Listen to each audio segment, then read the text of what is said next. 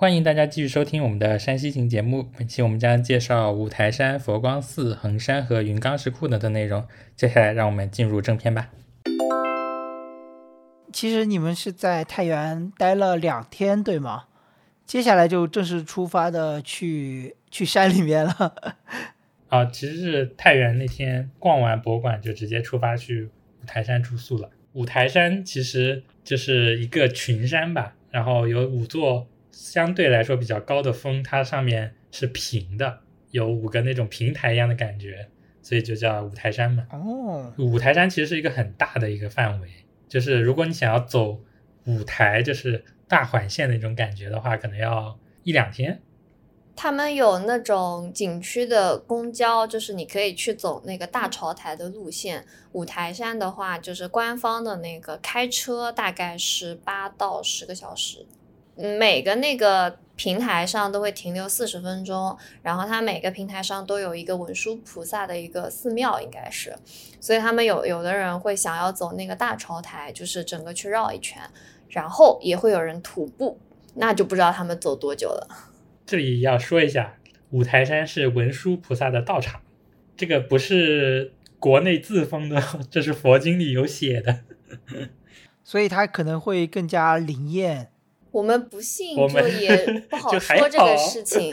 就就是你如果信的话，你可能会比较在意这些。嗯，就像是因为国内其实呃有各种菩萨道场嘛，像观音是普陀山，嗯地藏菩萨九华山这种嘛。五台山其实就是文殊菩萨道场，文殊主管的是智慧，可以高考前去求一求。所以在那边就是有很多信众的那种感觉。五台山就是全都是寺庙，就刚刚说大朝台，其实就是有那种朝圣的感觉的，就你去朝拜各个地方，然后把每个台都走一遍那种嗯感觉。有点像那种徒步去，就是西藏有人啊、就是一直徒一跪一拜那种感觉。对，有点像那种感觉，但是有那个嗯。偷懒的办法嘛，就是所谓的小小朝台。怎么天天想这种东西？它确实有嘛？它确实是有呀，就是有这种偷懒的办法。就是我们去的那个中心景区那一部分，它有个地方叫戴罗顶。戴罗顶的话，你可以直接坐缆车上去，上面就有一个庙，然后那个庙里面就有一个殿，那个殿里面供奉着五个台上的文殊菩萨，你可以在那个殿里面直接一次拜五个。偷懒中如果虔诚一点，大家可能就是徒步上去的，因为我们有看到过他们有那个台阶上是就是一步一一就走三步拜一拜的那种。嗯，就是信徒嗯，就是跟那个在川藏的时候那会儿一样，他们不是要有的更虔诚一点，是要五体投地的嘛，嗯，就是要整个人都趴在地上的。五台山它也叫清凉山，早上和晚上真的很冷，因为又是为了那种错峰出行，就想着早上可能会有很多人，所以我们七点钟就已经上山了，我们赶上了景区公交的首班车首班车，那人多吗？不多，没有人。超级少，停车场是空的，就感觉去早了，感觉看不到游客，就只有我们两个人。它那边海拔大概有多少呀？海拔不高的，最高的我记得那个五台山最高的山峰是三千米海拔。我们去的那个中心区应该是一千七百多，嗯，对那，其实我感觉也不低耶。这个对山来说应该已经不算高了。而且我们全程坐车，不爬山，奉行的就是一个休闲旅游。嗯，你可以在游客中心直接坐景区的公交，然后到中心区附近，要么是到戴罗顶，要么到那个中心区嘛。我们直接坐到那个戴罗顶，然后走到戴罗顶的缆车，缆车上去逛完寺庙，缆车下来。寺庙有没有什么比较特别的地方呢？就是有五个文殊菩萨。啊，五个化身应该叫，其他我感觉寺庙好像都差不多。它比较有名的就还有一个是那个五爷庙。信的话，我看他们的攻略都是说你要早上空腹去拜完那个五爷庙，然后再出来吃早饭。其实很明显，因为当时我们去的是呃下来之后到中心区，中心区那边有一个寺庙群，然后里面有一个叫罗侯寺的，就是罗侯其实是释迦牟尼的儿子，然后边上是显通寺，显通寺其实是更有名一些的，因为它是一个比较古老的寺庙了，而且呢，就是我比较关注的一个游戏叫做《黑神话：悟空》它里面就有讲到，有一个纪录片里面就有说到，他是在显通寺去取过景的，所以我就去显通寺里面看了一眼。显通寺里面的人就、呃、怎么说呢，就没有那种大家人挤人的感觉，因为显通寺也比较大嘛。比较明显的差别是到了五爷庙之后，发现里面全都是人。五爷庙里面其实就能看到有个戏台，也是正对着大殿的。整个山西有很多这种寺庙呀、古建啊，之前说的那个黑神话悟空里面有超级多的取景的地方，都是在山西的。因为它有一个专门的那种宣传片，拍的还挺好看的，就是山西的一些景点跟它那个游戏的一些联动。哦，所以我我其实还挺期待这个游戏的，因为它把里面就是一些塑像啊什么的，有点像活过来的感觉。我感觉哦，就是如果你不是佛教的信众的话，去五台山看点不多了。哦，还有一个五台山，他们有人看日出，这个我们就看不了了。他就很早很早起，然后五台山他好像是买一天的门票，它可以二次返山的，然后你在那里拍照就打卡一下，就是那个什么二次返山点还是什么的，然后就是可以上去看那个日出。他们看日出的话会是夜爬吗？哦，不用爬，不用爬，哦，就开车上去就好了。这点必须得说，五台山是可以开车上去的，但是开车的那个名额是要预约的，一千两一一天两千个。嗯，如果你想要开车到里面的话，得早点预约。而且有一点就是，它里面的路基本上都是单行线，每个景点就像那个公交站一样，边上就会有停车场，基本上也是景点边上就是一个停车场。因为是单行线，所以如果你汽车开过去想要停车的话，那边就会堵起来。所以说，如果去晚了，车多了，那边就会很堵很堵。所以这也是一个小 tips，可以给各位听众朋友的。就是如果你想要开车上山，得注意早点去，早点预约，然后早点上山。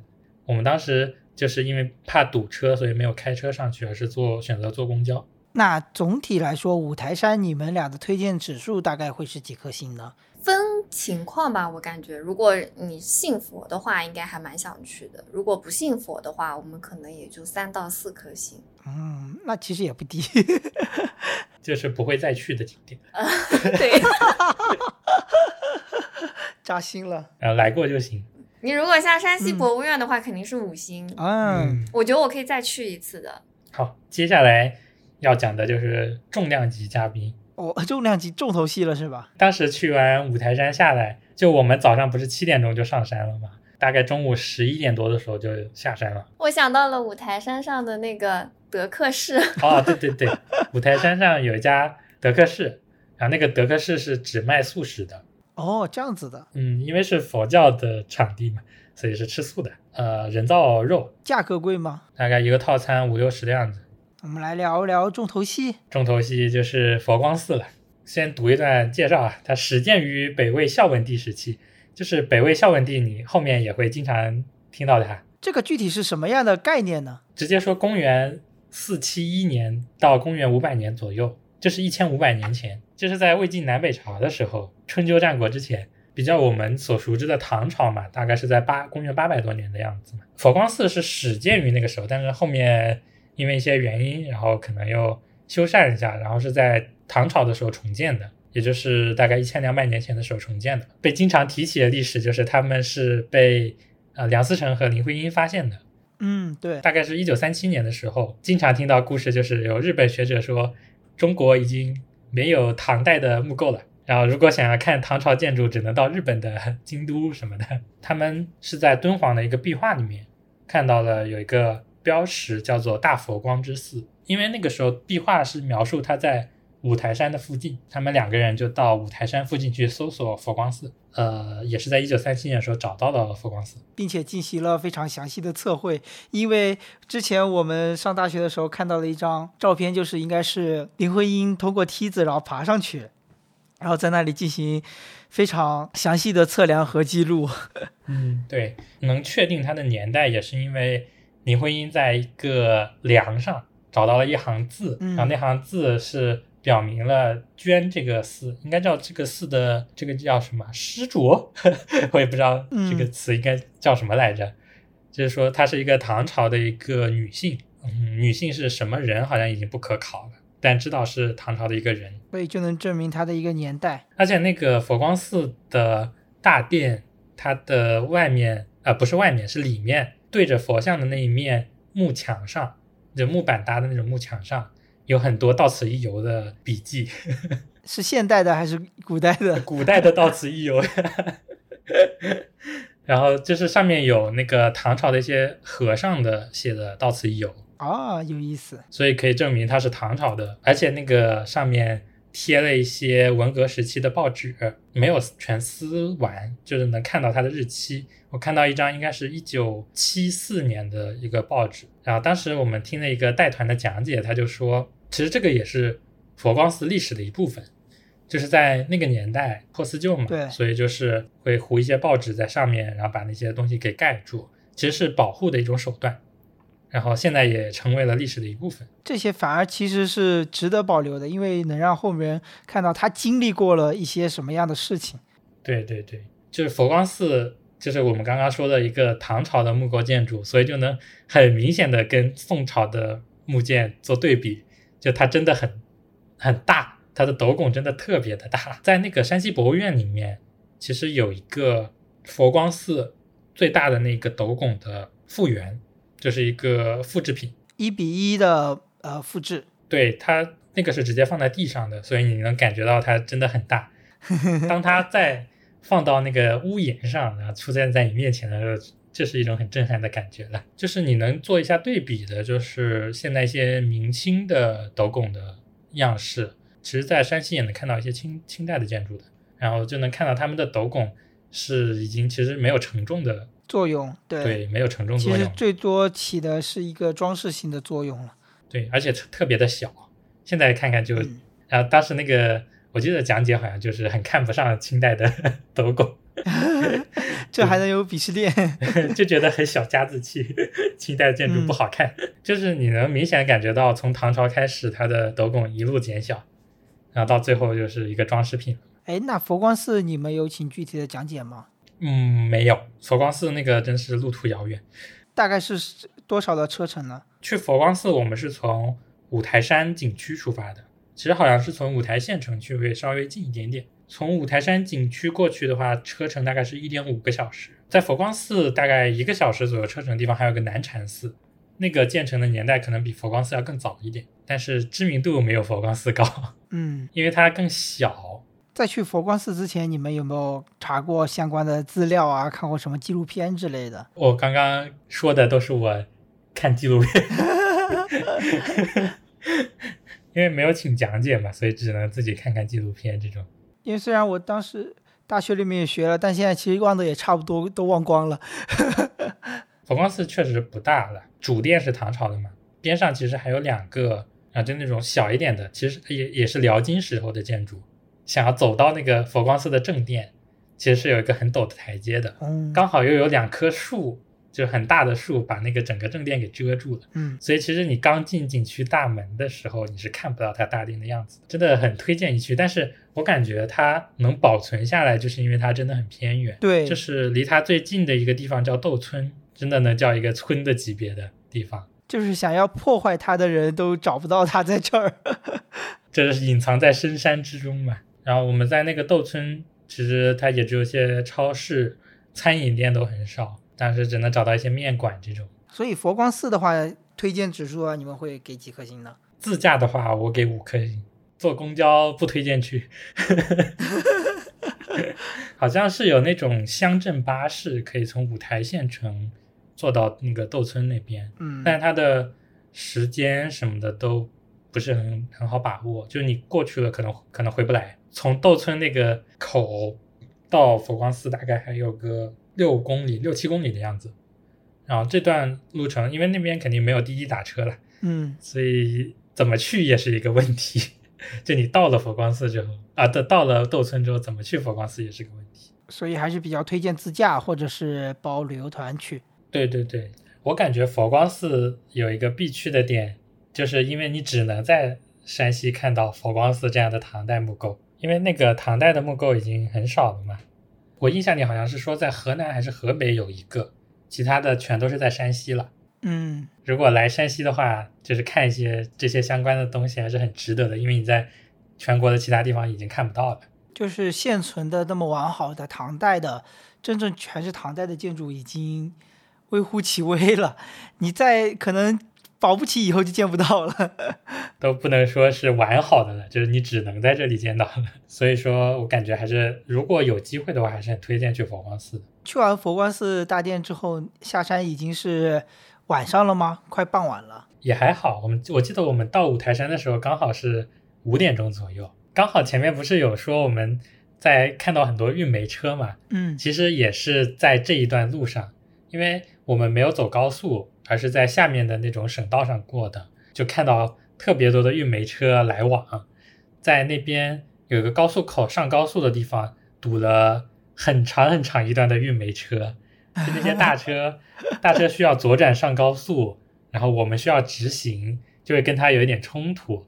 大车在那里排队，所有的小车都从那个大车边上那个缝缝那里挤过去。嗯，去的时候其实还好，可能就一公里左右堵了，那个一公里堵的全都是大车。回来的时候就是很夸张，大概五六公里长，全都是大车。那那是车吗？那些都是钱啊。感觉上去的都是空车，就是在那边排队的都是空车。去的时候能看到，就是我我们去的那个方向，就那些空车那个方向嘛，然后就能看到我们对向都是满载而归的车，所以就我们回来的时候就能看到我们前面的车都是满载而归的车，就比较少。不知道为什么，就是上去的空车特别多。哎，所以那边是有挖矿，是有煤矿在那个那个附近是吗？对，因为是在大同那边的嘛。五台山应该是属于忻州的那边，真的我们对这个地理划分已经很难认清边界在哪里了。就是什么忻州、朔州啊、大新州。应该是五台山，然后有一个古城，在忻州里面好像有对，个古忻州有城，个忻州还有一个就是雁门关，就是三个是忻州比较有名的。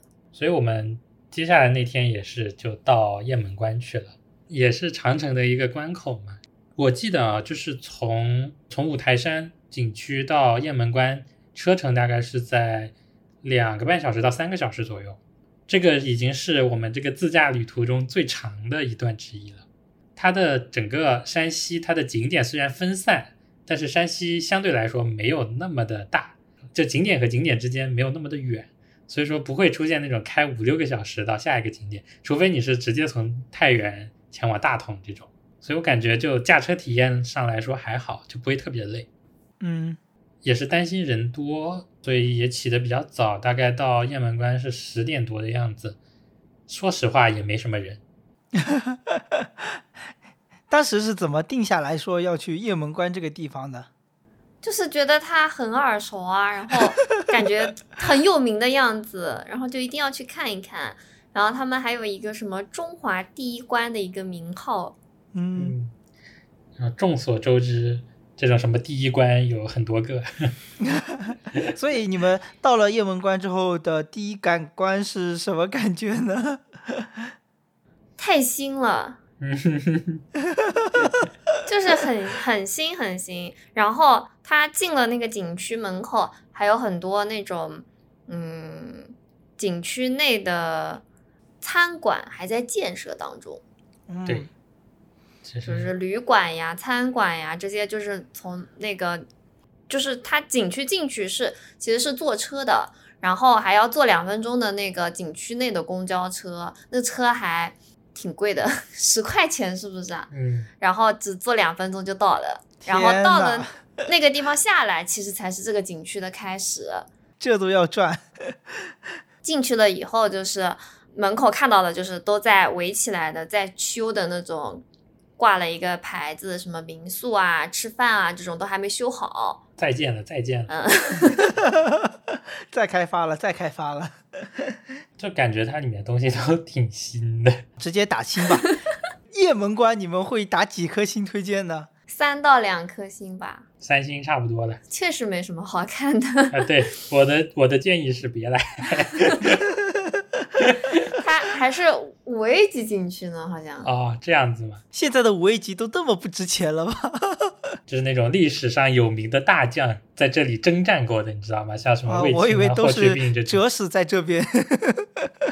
还有一些守城的那种比较有名的将军嘛，算是一个历史文化还挺浓的地方。但是呢，感觉里面东西都好新，嗯而且是那种长城的形制嘛，所以你就要上上下下的爬一些梯呀、一些陡坡什么的。哦，对于我们这种休闲游的人来说，稍微有点累。我的建议是，走到有一个叫中华第一关的城楼那块牌匾的城楼就可以往回走了，就不用继续往上爬。就这种像城楼，你想登到最高点之类的，都还是蛮累的，看看就行了。我是这么想的。哦，顺便一提啊，这个地方的盖章，它是在游客中心内最右手边有一个邮局，进去之后，那里面可以盖免费的章。其他地方好像都没怎么看到盖章的地方。所以这个盖章，你们是以前到现在所有的旅行都会进行的一件事情吗？之前是会考虑，就是博物馆内会有盖章。以前啊，我我感觉就每个博物馆它会有一个自己的章，然后我之前买了一本博物馆的那种护照，就是盖章的护照嗯啊，它你每去一个博物馆，它都可以给你盖章。然后我不知道为什么，感觉盖章这件事情今年突然很火了。我们这次去的，就像博博物院啊，就山西博物院啊，然后呃几个有盖章的地方，基本上都是要排队盖章的。然后文创店的话，它会有一些就是给你提供的一些免费章和一些就是消费章，还有一些是你专门买他们那种文创店的那种本子，然后他就会给你盖他们专门的本盖那种本子的章，就会分等级的。哦，还还有这样，那些章会盖出来会很好看吗？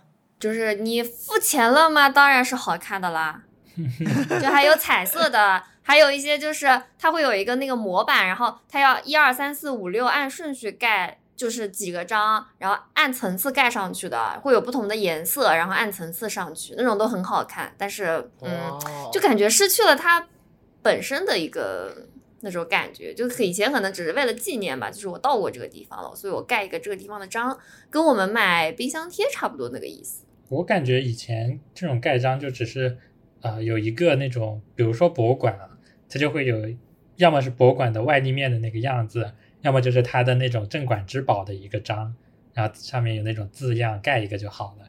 但现在你出去去那种景点，它都会有章，而且是那种套章，就是特别特别多，一下子十几个章，那个本子上，我感觉就失去了那种盖一个章的纪念的那种感觉。以前像那种通关文牒，是不是？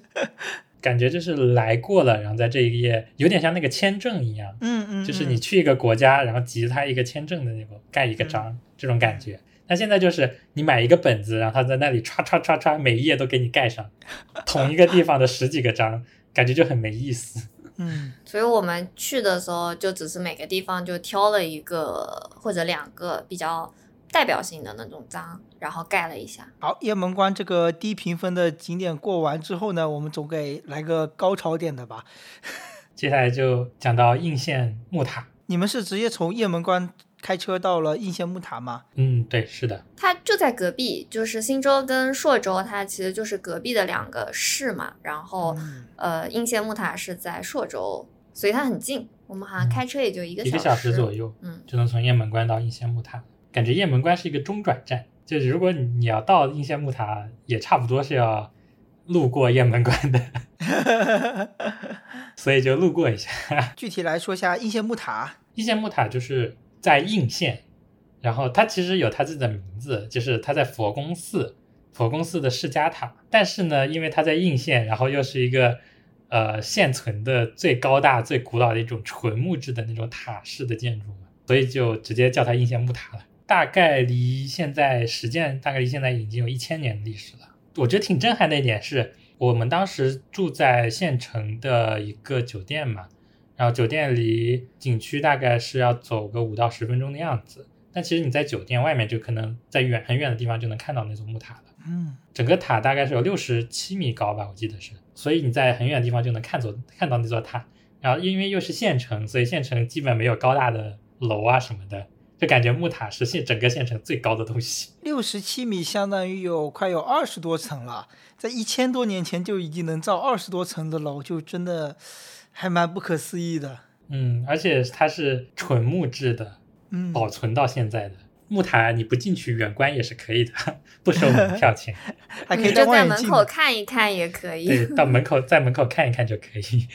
我觉得很不一样的就是，你到了塔底之后，站在塔底再往上看的时候，那个视角就感觉整个塔特别的高大。因为我记得你当时是直接拍了一张照片给我看，在照片里可能其实是大大的已经缩小了那种震撼感，但是我人为的用想象力把它给放大了。我说，嗯，我就想象这真的站在塔底肯定是很感慨、很很雄伟压抑的那种感觉吧。是的，而且整个木塔其实是已经倾斜了的，不知道哪一年 可能你就见不到它。倒掉了是吧？好像是说是在民国的时候，当地的那个乡绅认为它那个土墙不好看，就把那个墙给拆掉了，改成了那种木质的栅栏还是什么的，所以就它整个承重就变掉了嘛，嗯那个塔就开始倾斜了。其实很明显的就能看到，就是有一些柱子底下已经有缝隙了，它已经往东北角开始倾斜，所以你在另一侧那个柱子底下是有缝的，就看到它可能已经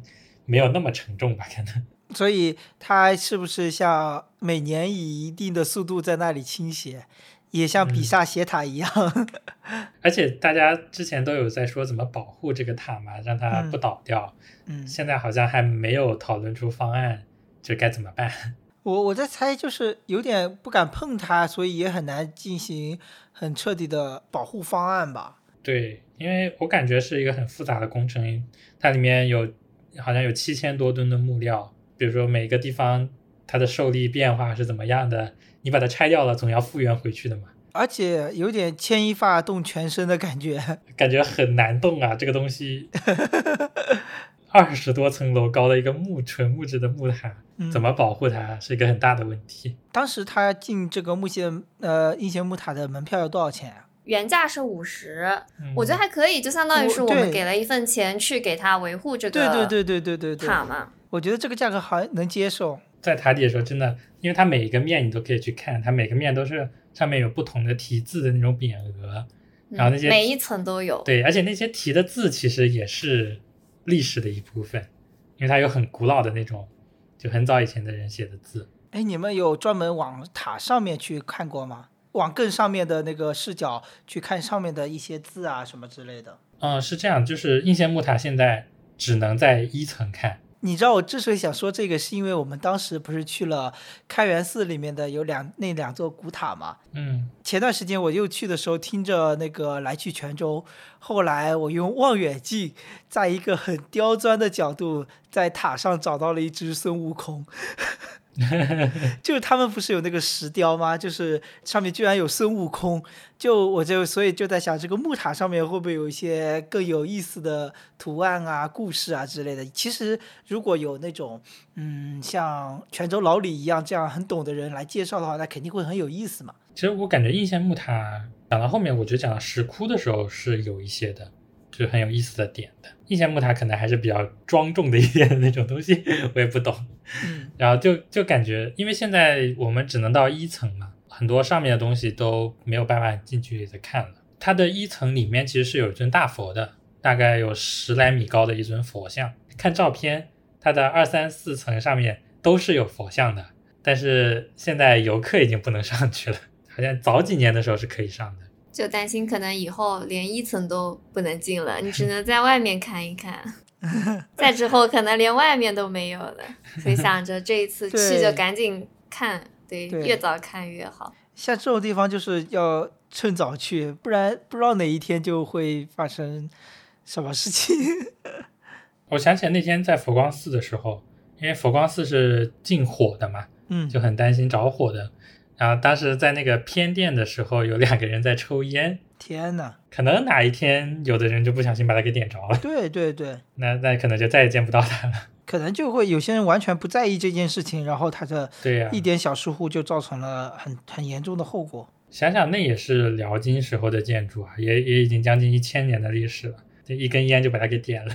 嗯，我我其实有一点不太喜欢，就是在那个大雄宝殿，就是正因为那个木塔是在佛宫寺，对，就是他在在佛宫寺的正殿，他在佛像底下卖套章，这我是最不能理解。就刚刚说盖章这个事情，啊，这样子的，不能比如说买个冰箱贴，然后给你盖章，他就是你必须买那个章。啊，嗯，然后好像是一套章是二十块钱，帮你把它全盖一遍，一个章五块钱，我感觉有点离谱。不然就是盖那个免费的那种黑白的章，很鸡贼的，他那个免费的章里面没有塔的形象，就只有那个 塔上面匾额的字。唉，刀法精准啊！我感觉最不能接受的是他在佛像底下就干这个事情。我感觉本来是一个特别好的体验，就这样被给毁掉了。我是感觉，如果你在外面一个文创店，就那种单独开的店铺，我还能稍微理解一点。我就感觉在大店里面干这个事情，怪怪的。但这好像 又感觉像是那种官方的，因为他们有那种指路牌，就是标了一个大雄宝殿，然后和那个文创店，然后标了一个箭头的那种。还有一点就是，我感觉它是官方的，就感觉官方在大雄宝殿里面卖文创，总感觉怪怪的。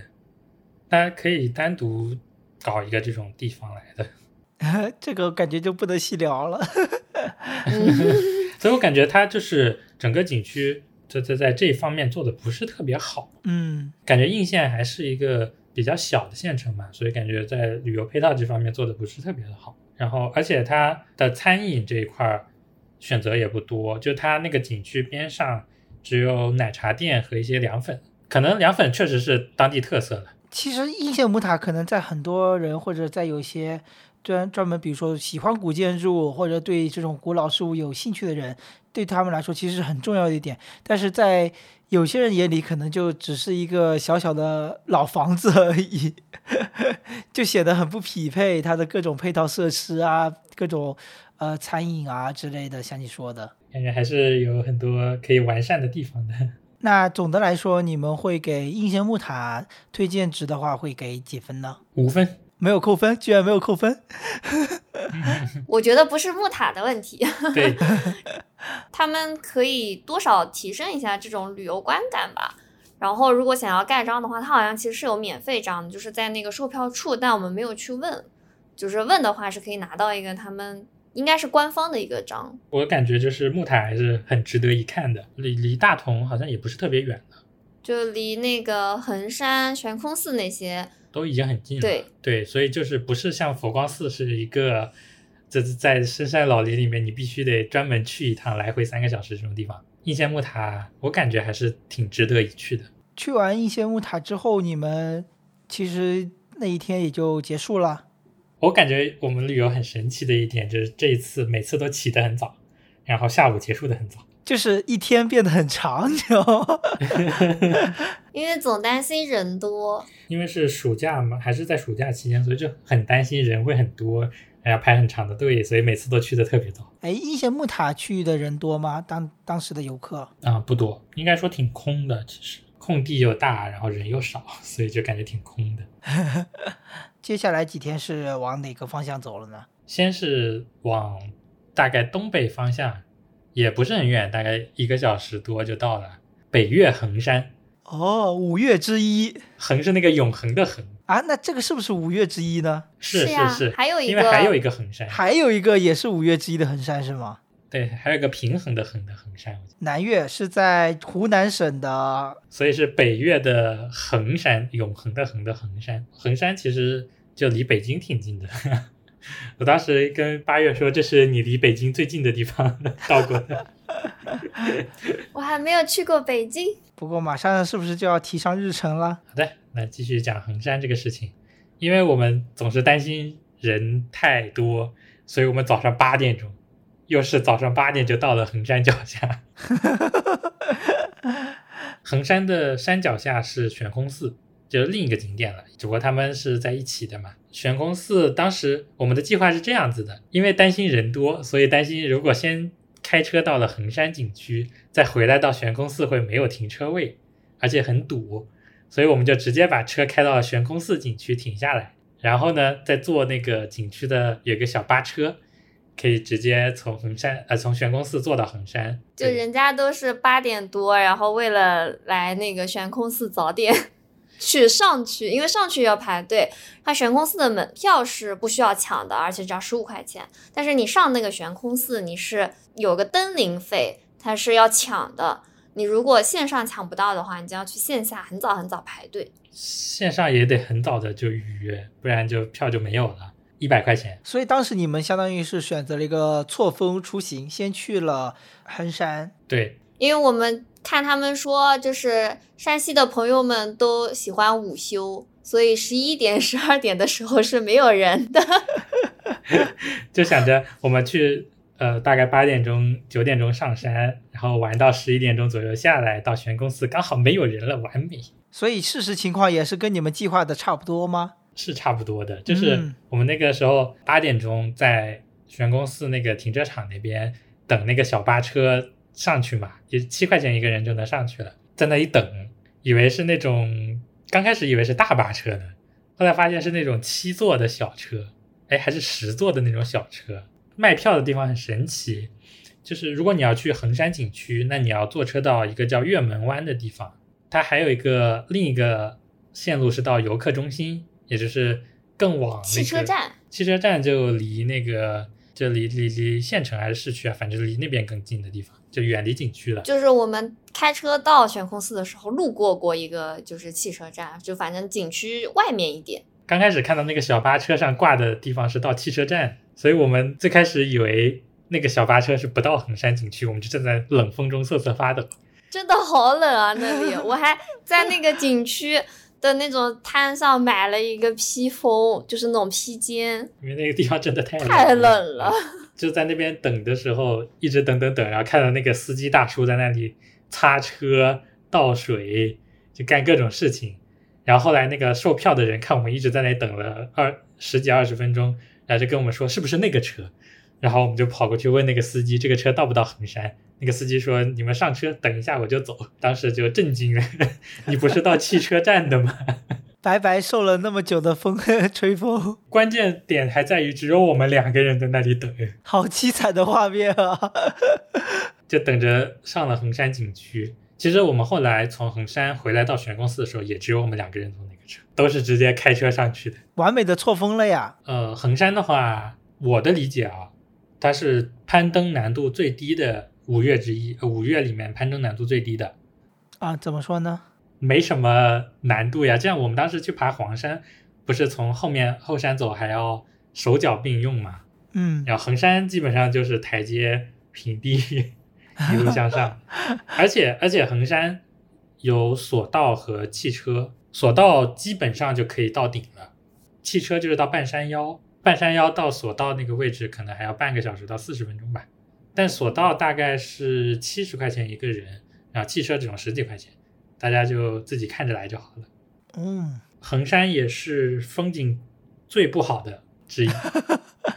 最没风景的，它是凭什么被称为五岳之一呢？就是你索道坐上去之后有个庙宇群，还是跟庙有关。嗯，就衡山上有很多寺庙，还有一些题刻，古人在上面刻的字。我觉得有一点很神奇啊，就是我们去玩的时候，那个上面那个庙群，大概有一半的庙在修。本来我们就是衡山就没什么风景来看庙的，结果大片的庙都进不去，哎，也是很尴尬。哎，所以这个它在不在修可以提前得知吗？就是可能也会影响到一些人的出行选择。好像是没有看到什么公告，就说什么什么庙在修，这种都没有。我们看到就是有些庙啊，然后地呀、都在修，怀疑是不是暑假的时候人太多了，所以他们选在了暑假结束的时候开始修。嗯，我当时在想，他们是不是开始迎接国庆游客了？现在国庆前要把它修修好。上去，所以就没怎么看，也没看什么东西，大概也就半个小时到四十分钟左右，你就能从索道走到要登顶的那个地方，在那个地方开始登顶。登顶所以大概会需要多久呢？我看攻略是从索道到顶上大概是一个小时左右，所以我们走到那个登顶的那个地方，它应该就是再往上走二十分钟就可以到了的意啊，思。所以你们没有对去登顶是吗？我们碰到了一个很尴尬的事情，就是我大概爬了十分钟左右嘛，然后呢，在中间一个平台的时候就感觉，因为我们那天没吃早饭，嗯，所以我感觉我就开始低血糖那种症状，就头晕。哦，然后走不了路了，然后在那里休息了半天，然后很多好心的大爷大妈嗯，叔叔阿姨，啊、叔叔阿姨、大哥大姐，大哥大姐就给给了我，先是有个大哥给了我块糖，嗯，然后后面有人就给我的那种饼，还给了我个苹果，不过很很不好意思，那个苹果我们到最后都没吃，那个饼吃完了，那那个饼还还挺好吃的，然后就把那块饼吃完了，就想了想就没有再继续往上爬。但后面其实我们看地图，离那个顶已经很近了。它后面开始登顶的时候，就是基基本上就是很长很长那种台阶，还蛮陡的，就要一直往上爬。就是你可能往上爬个四五十阶，然后有一个休息的平台，然后再往上爬那种四五十阶这种感觉了，就是很很垂直的再上去了。嗯，就不是像我们下面逛那个庙宇群的时候，它就是平的，就你走斜着走上去一段，然后再斜着走走回来一段这种感觉。嗯，所以其实说实话，呃，登顶之后上面是一块碑，然后周围也没什么可以拍的。就是打卡照，对，其实也可以不去，就是把底下那个庙逛逛完。如果不爬山的话，其实对老年人很友好，可以直接坐索道最到最上面，然后呢，走大概四十分钟就把那个庙群给逛一遍，也不用怎么登山，然后就可以回去了。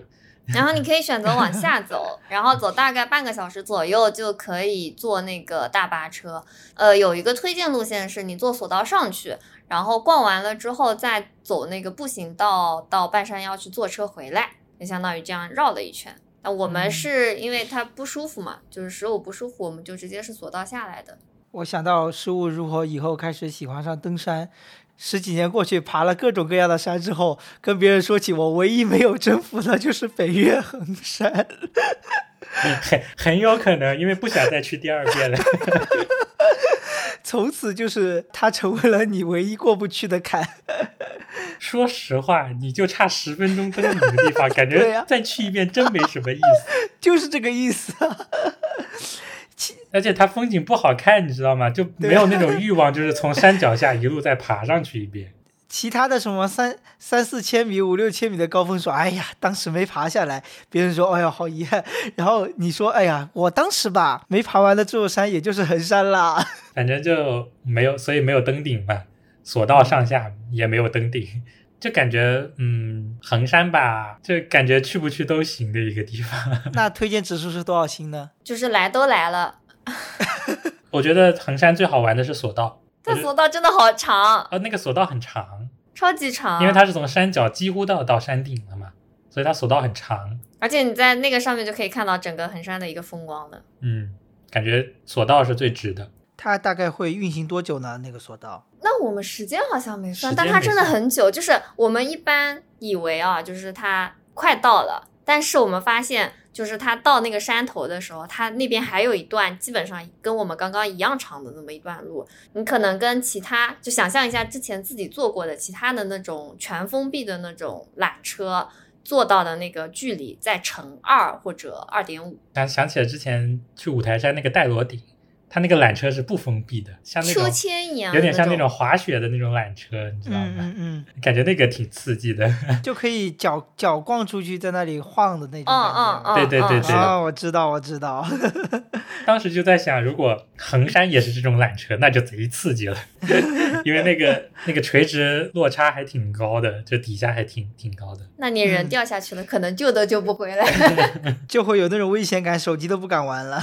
衡山的缆车有两个包厢一样的那种缆车，这里面是沙发的，然后那个哦缆车的颜色是橘红色的，跟其他缆车的颜色都不一样，而且只有那两个。它好像是整个循环的第一辆和最后一辆。就嗯我们回来的时候坐的那辆车，刚好是二号车厢。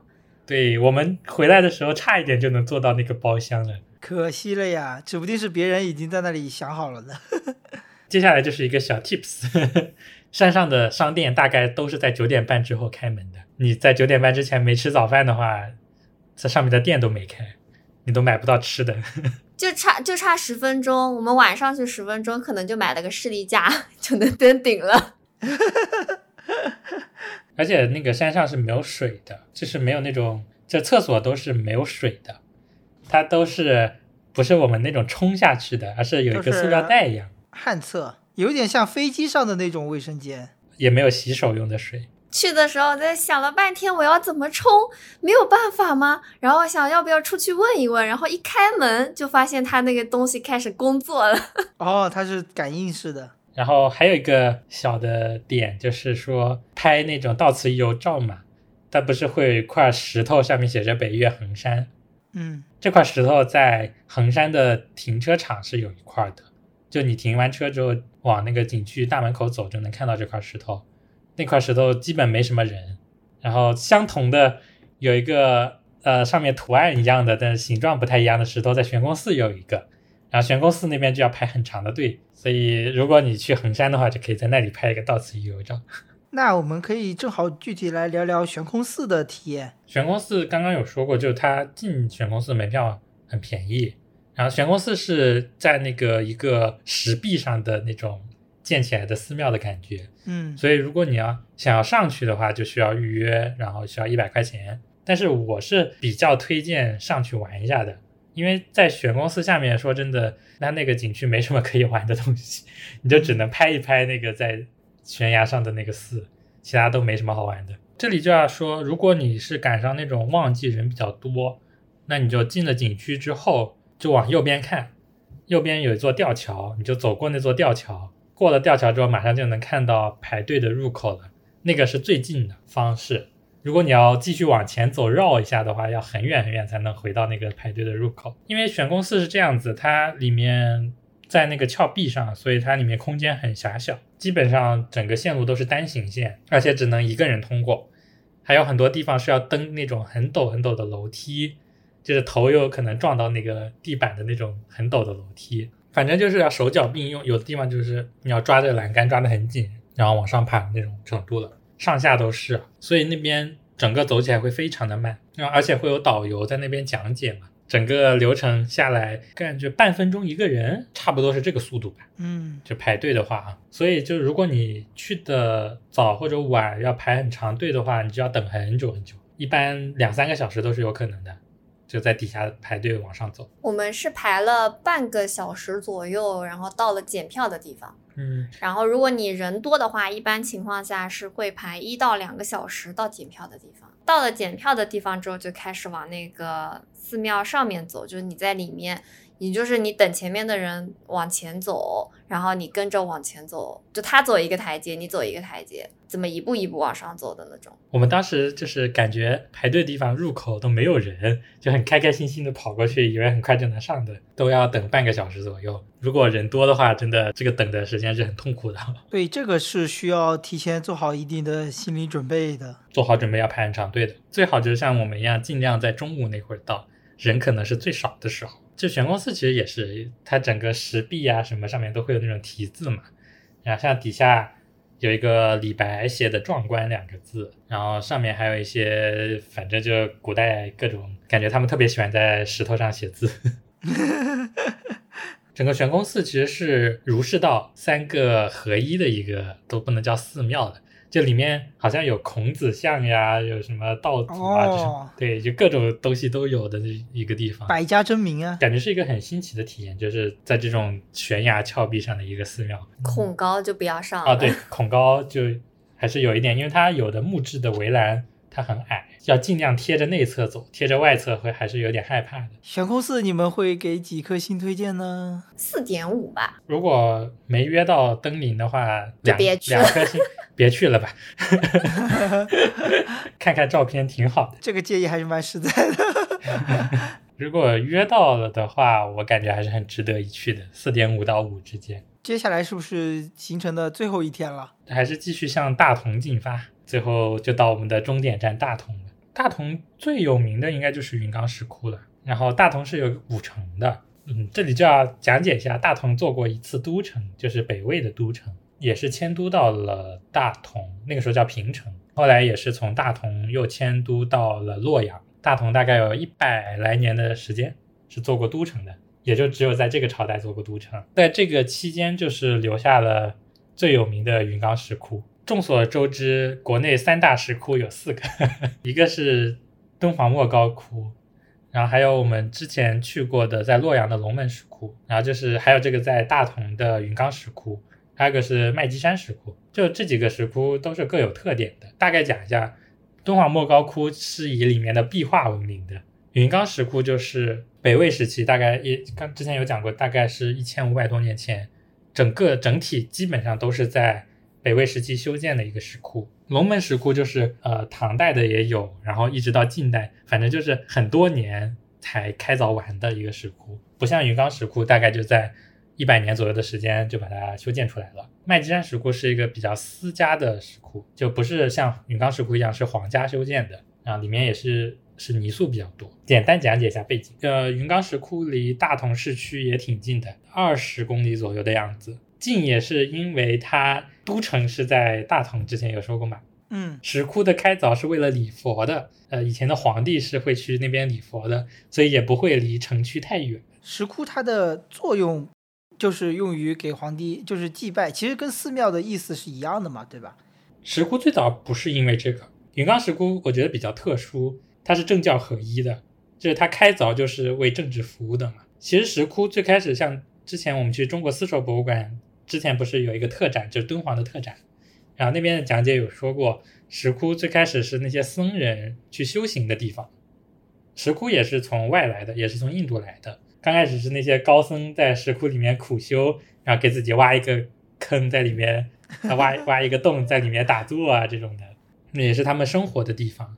然后像那个敦煌那边就有一些没那么精美的窟，就是那些僧人休休息的地方、住宿的地方，所以这个是石窟最开始的作用了。嗯但是云冈石窟不一样，就是云冈石窟一开始的建造就是它建造者应该是叫昙耀昙耀法师，他的目的就是早期的皇帝想要去就是怎么说呢礼佛啊这种，然后就让昙耀和尚去五洲山上去开凿出了那种佛像。有意思的就是最开始昙耀开的十六到二十窟，就是总共有五个洞窟，它的形象佛的形象都是皇帝的形象，我忘记了是不是有争议的，但是好像大家公认都是这样子的，就是说他们可能就是北魏的皇帝的样子。就感觉有点 有点阿谀奉承的感觉。哎，其实就就是呀，既弘扬了佛法，然后呢又捧了一下皇帝，政教是吧？合一就是 这是一个很现实的东西，因为这个大型的石窟，呃，我们当时去云冈石窟的时候也有请讲解嘛，然后他就会有跟我们说，就石窟是非常费钱的一个事情，所以石窟很少，就造的很少，因为它太花钱了，就不像是你弄一个木质的佛像，然后泥塑起来那么快，然后又省钱，所以说石窟的存量比较少，然后难度也比较大，就很少有私人的那种。像北魏这个是皇家出钱嘛，也能看出当时北魏确实是有点钱的。北魏出这个钱是为什么呢？肯定是要你不捧一下皇帝的话，他为什么要出这个钱呢？甲方爸爸要服务好。我们其实去逛那个云冈石窟的时候，是从后面，就是后期建造的开始，逐渐的往就刚刚说的五窟走的，昙耀五窟走的。所以你刚开始看到的都不是，就是早期的那种，都是最新新建的或者修复的吗？呃，不是新建，就是也是在北魏时期，但是是二期工程了，不是第一期的，一期只造了五个嘛。这中间其实能看出北魏的一个历史发展的变化的，其实很精彩。刚开始的昙耀五窟都是那种大佛，一二十米高的大佛，然后呢，里面的装饰又比较简单。但是越往后面走的时候，就会看到它的佛开始变小，开始出现故事，有些建筑形式的变化。这个东西在那个央视有个纪录片，好像就叫《云冈》，就能看到呃整个云冈石窟和北魏历史的一些关系。刚好那我们那天请的讲解，他是讲注重技法的，讲的是石窟的艺术和整个怎么雕塑的，然后里面有哪些东西是跟当时的生活呀、当时的建筑形式、服饰，就是刚好跟那个纪录片互补的，我觉得挺好的。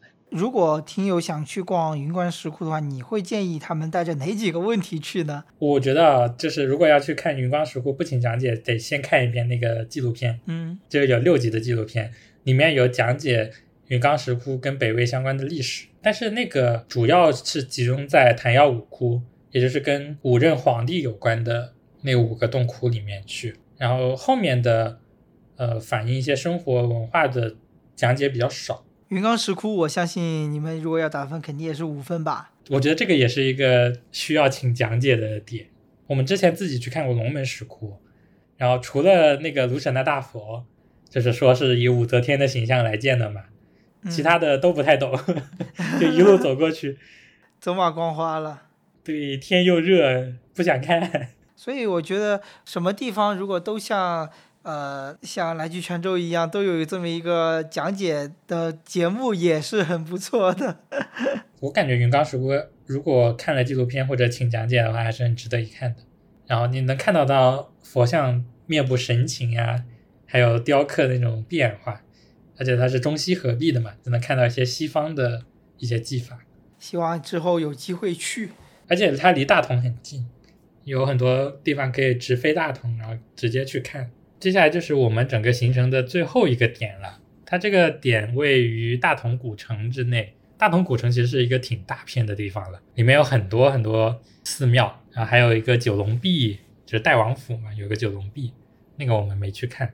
然后我们最后去的一个点是华严寺，华严寺是什么样的呢？它其实也是一个寺庙，但是很多就是我们之前听讲解啊，然后去博物馆，其实还蛮就是讲解什么都挺推荐，就是去华严寺这个地方蛮有名的一个。我们想去是一个点，是因为它上面有一个特别大的一个那个螭吻，就是寺庙的顶上有一对那个螭吻，但是我们去的时候它又在修，哎，还是在翻修，感觉不知道在刷漆还是干什么，又在翻修，真的超级大，好像有四点五米高，哇，就在它房顶上面。应该是最大的一对吧？对，应该是全国最大的一个螭吻，而且它那个文创冰箱贴有那种就是一对的那个螭吻，挺漂亮的。嗯，我感觉很值得带着望远镜去看一下。然后而且那个在华严寺里面有一个露着牙齿笑的菩萨，这个很少见。嗯，华严寺应该是辽金时代的那个对我感觉就是在山西你能看到很很多辽金时代的嗯建筑，所以就是有一个说法嘛，地下文物看陕西，地上文物看山西。那这期就是关于十五和八月去山西游玩的一些小攻略、小 tips 了。那也希望呃听节目的你，这期节目对你有所帮助。我们这期主要还是从太原晋中出发，一直向北方的大同晋晋北的大同去玩的一个经历。然后如果说大家啊、呃有去过晋南，就是像平遥、乔家大院、王家大院，然后壶口瀑布，有一些什么攻略或者建议的话，也欢迎发在评论区里面跟我们交流一下。好，那我们今天这期节目就先到这喽，我们下期再会。拜拜。拜拜。我想每手牵手在故事里做一个伴，像诗人般孤单，与岁月彻夜长谈。只要你有心，一览无数江山。